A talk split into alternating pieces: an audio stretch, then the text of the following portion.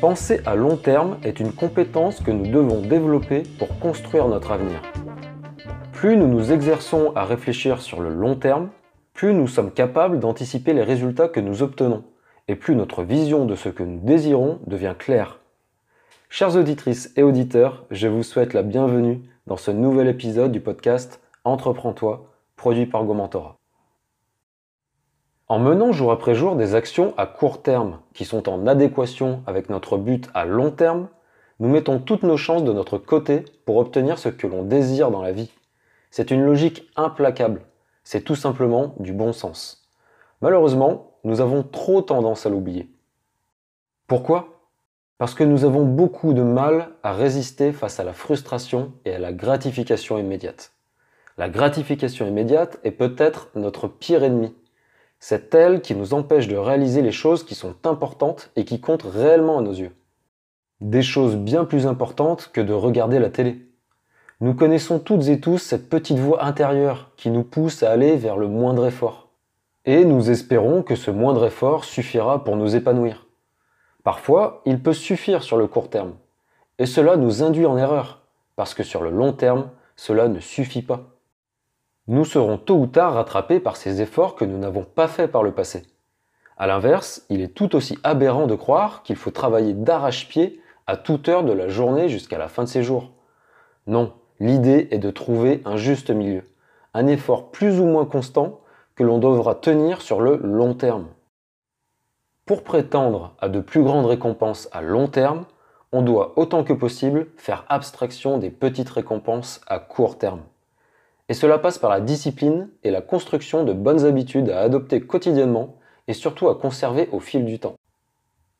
La discipline correspond à cet effort, à cette nouvelle chose qui n'est pas naturelle chez nous, mais qui est indispensable à l'accomplissement de notre objectif. Une fois cet effort produit sur le court terme, l'habitude se crée et demande alors moins d'efforts. Mais elle ne doit surtout pas être considérée comme acquise pour autant. Il faut l'entretenir sur le long terme. Et cette habitude ne pourra pas être mise en place sans en sacrifier une autre. On ne peut pas empiler les bonnes habitudes comme on empile des briques au Tetris. Cela a un coût. Cela demande de faire des concessions. Cela demande de faire des sacrifices. On n'a rien sans rien. Parfois, on doit sacrifier une soirée entre amis. Parfois, on doit abandonner un projet au profit d'un autre. Et parfois, on doit se soumettre à certaines contraintes ou obligations. Mais tout cela pour une cause plus grande, pour un but qui en vaille la peine. Alors, qu'est-ce qui vaut la peine pour vous de vous battre chaque jour? La réussite de votre entreprise? La réussite de votre vie de famille? Ou la réussite des autres? Quels sont les sacrifices que vous allez devoir faire? Car vous aurez beau avoir toute la bonne volonté du monde, vous ne pourrez pas tout faire. Vous devez accepter le déséquilibre. Chaque chose que vous faites se réalise au détriment d'une autre. C'est évident.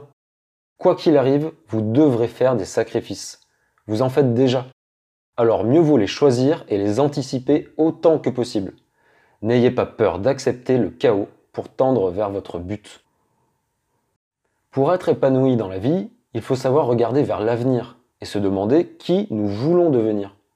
Que vous soyez jeune ou vieux, vous évoluez d'une manière ou d'une autre en tant qu'individu. Alors plutôt que de laisser le hasard faire les choses, choisissez vers quel type de personne vous souhaitez tendre. Quel trait de caractère voulez-vous acquérir? Quelles compétences voulez-vous développer? Vers quel métier ou quelle activité voulez-vous vous orienter? Ce ne sont pas des questions anodines puisque ce sont leurs réponses qui vous permettront de donner du sens à ce que vous faites et à qui vous êtes. Souvent, ces questionnements s'exercent de manière inconsciente et vous aident à avancer.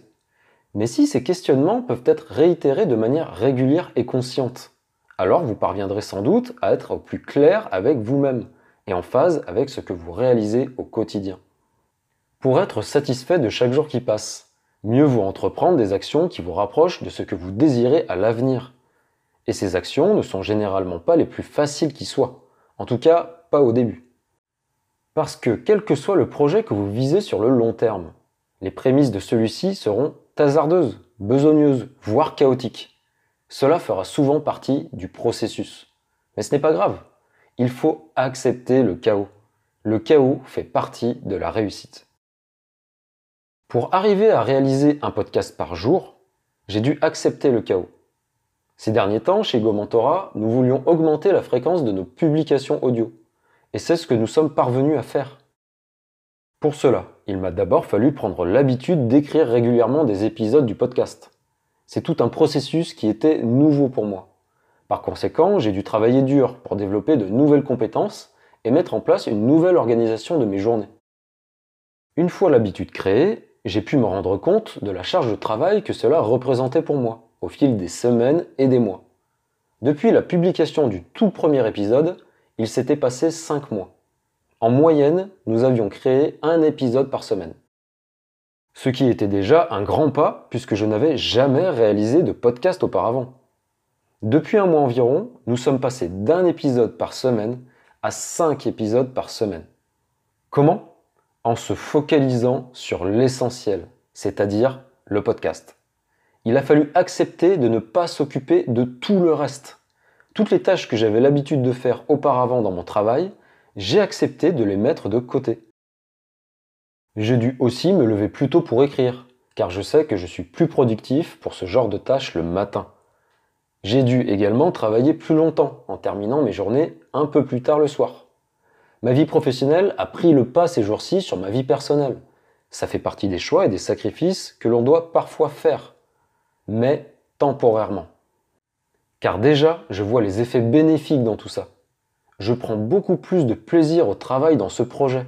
Cela me demande de moins en moins de temps et d'efforts avec l'habitude et l'expérience. Et puis, ni ma vie personnelle ni ma santé ne s'en sont trouvées menacées. Sans compter que cette cadence, il n'a jamais été question de la maintenir sur le long terme. Il a simplement été question de savoir ce que nous étions capables de faire chez Gomentora et d'en tirer des conclusions à venir pour avoir une vision claire des nouveaux défis qui nous attendent. Merci beaucoup d'avoir écouté ce nouvel épisode. Cette nouvelle chronique touche maintenant à sa fin. Ne manquez pas les suivantes en vous abonnant sur votre plateforme de podcast favorite. Vous pouvez également me retrouver sur gomentora.com. A très bientôt.